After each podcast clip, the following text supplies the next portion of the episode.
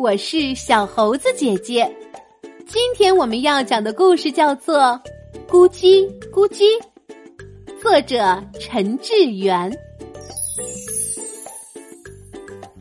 有一颗蛋在地上滚，滚过树林，滚过花园，又从斜坡滚了下去，最后滚进了一个鸭巢里。鸭妈妈并没有发现不对劲，继续孵蛋。有一天，蛋破了。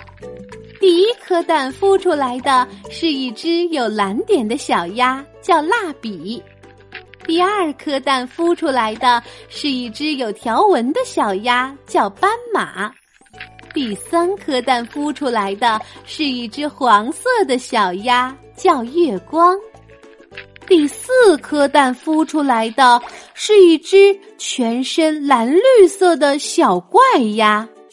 嘴里还不停的发出咕叽咕叽的叫声，所以它就叫做咕叽咕叽。鸭妈妈教小鸭们划水、跳水和走路，咕叽咕叽总是学的最快最好，而且它长得比其他小鸭更大更壮。无论长得怎么样，鸭妈妈都一样的爱这些小鸭子们。有一天，湖里冒出了三个长得很像咕叽咕叽的动物，它们是三只鳄鱼。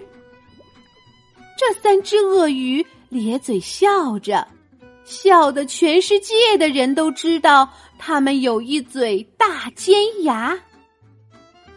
三只鳄鱼张开大嘴说：“看呐，这里有一只笨鳄鱼，它在学美味可口的鸭子走路。”咕叽咕叽大叫：“我不是鳄鱼，我是鸭子。”三只鳄鱼大笑说。啊哈哈哈你看看你自己，你没有羽毛，没有扁扁的嘴和肥肥的大脚，你只有蓝绿蓝绿的皮肤、尖尖的大爪子、锋利的牙齿和一身坏鳄鱼的味道，就和我们一模一样。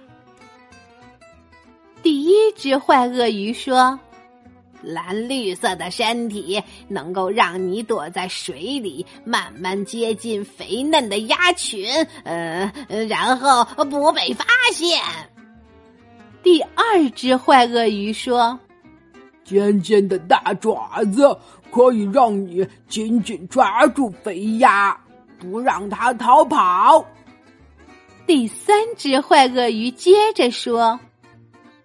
锐利的牙齿可以让你撕破鲜嫩多汁的肥鸭，嘿嘿，味道简直美极啦！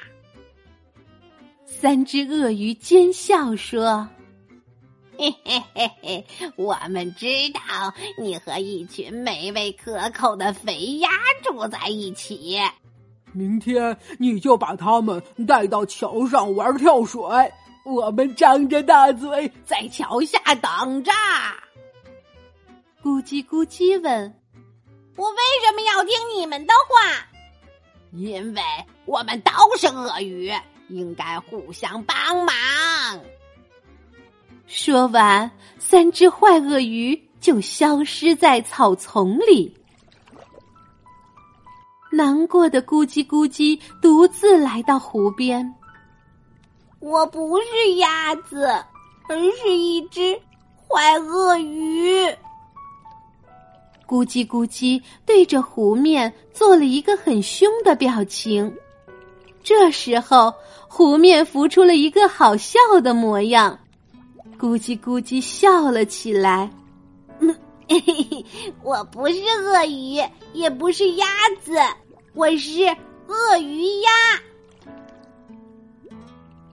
那天晚上，三只坏鳄鱼一边磨着大尖牙，一边想着美味的肥鸭，准备第二天好好大吃一顿。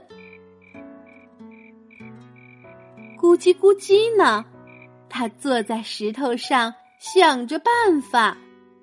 三只坏鳄鱼那么可恶，还想吃掉我的家人，我一定要想个办法，给他们一点教训。终于，咕叽咕叽想到了一个好办法，就放心的回家了。第二天，咕叽咕叽依照三只鳄鱼的指示，带着鸭群来到桥上，准备玩跳水。